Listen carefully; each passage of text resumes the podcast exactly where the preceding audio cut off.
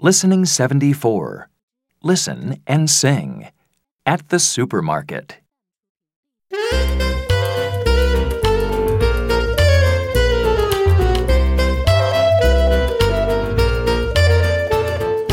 I would like some lemons, I would like some meat. I would like a melon, they're very fresh and sweet. At the supermarket,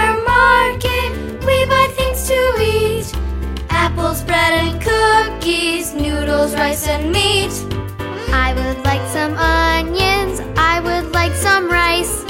I would like some apples, they're healthy and they're nice.